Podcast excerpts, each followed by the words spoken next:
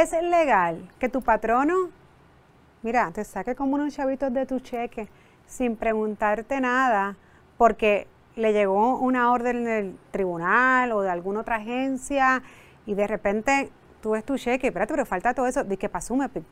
¿Cómo es esto?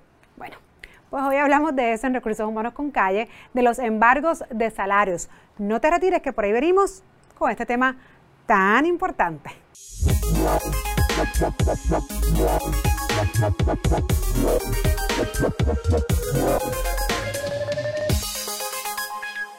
Saludos amigos de Recursos Humanos con Calle y como les comenté, hoy hablamos de embargos de salarios.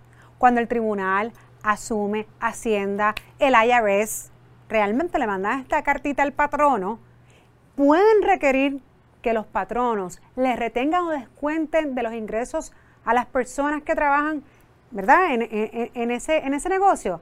Pues la respuesta es que sí. En estos casos, los empleados, mediante una orden de retención de ingresos, pues el patrono tiene que hacer ese descuento. El artículo 249 de la sección 7 del Código de Enjuiciamiento Civil del 1933 establece, sí, un límite para embargos de salarios, el cual es solo una cuarta parte, o sea, un 25% del ingreso de vengado y no pagado a un empleado. Puede ser embargado mediante una orden de un tribunal, excepto los embargos para cobrar contribuciones, pagos de alimentos a menores y pagos adeudados de síndicos de quiebra bajo las leyes de Puerto Rico y federales en otras palabras, y voy a, voy, a estar bastante enfática en específicamente, mejor dicho, en asume, porque es uno que pues comúnmente reciben los patronos, pues entonces no están sujetos a ese límite general del 25% que mencioné anteriormente. Si nos referimos a la Ley de Sustento de Menores de Puerto Rico, la ley número 5 del 86, esta ley por su parte adoptó también un límite máximo de embargo que varía entre 50 al 65% del ingreso disponible del empleado, dependiendo de los hechos particulares de caso a caso. ¿Qué es ingreso disponible? Pues se refiere al ingreso del empleado que quede después de la deducción de cualquier monto por o que por ley se exige que se retenga. En el caso de Asume, el patrono viene obligado a retener las cantidades señaladas en dicha orden para satisfacer ya sea el pago de la pensión alimentaria y cualquier otra deuda por razón de cantidades vencidas y no pagadas. Importante, mi gente, ¿ok? Aquellos empleados que le deben, que se creen que si no hacen estos pagos, que si no están al día, que deben pensiones, entre otras cosas, esto se va a quedar en la nada, pues déjenme decirle que no. Esto va a llegar en algún momento a su patrono y es obligación del patrono tener que sacar eso de su cheque.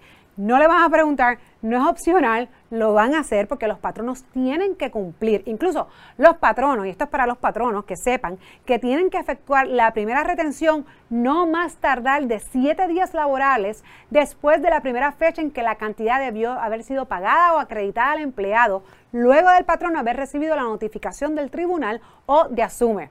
De ahí en adelante, el patrono va a continuar con las retenciones subsiguientes para cada periodo de pago importante.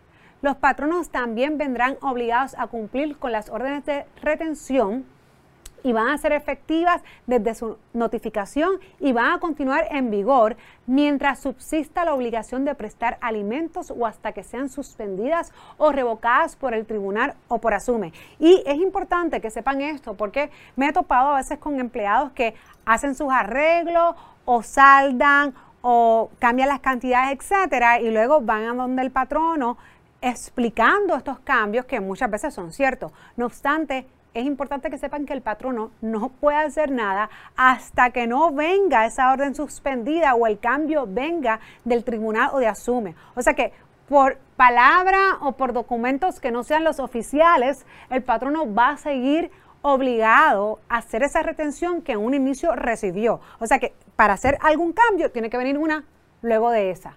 Incluso, patrono, en los casos de terminaciones, también deberán notificar al tribunal o asume dentro de los 30 días siguientes a la terminación del empleo, o sea que tienen que informar que ya no va a estar empleado con, con esa compañía, la última dirección conocida del empleado, el nombre y la dirección del nuevo patrono si lo conocen. Deberá también gestionar un certificado de estado de cuenta en asume y descontar de la liquidación del empleado aquella cantidad que corresponda a atrasos de más de un mes de pensión del plan de pago establecido. En otras palabras, empleado, la realidad es que pon tu cuesta al día, porque si no va a llegar el embargo a donde el patrono y patrono, si te llega el embargo, no es opcional, hay que hacerlo. Esto es Recursos Humanos con Calle.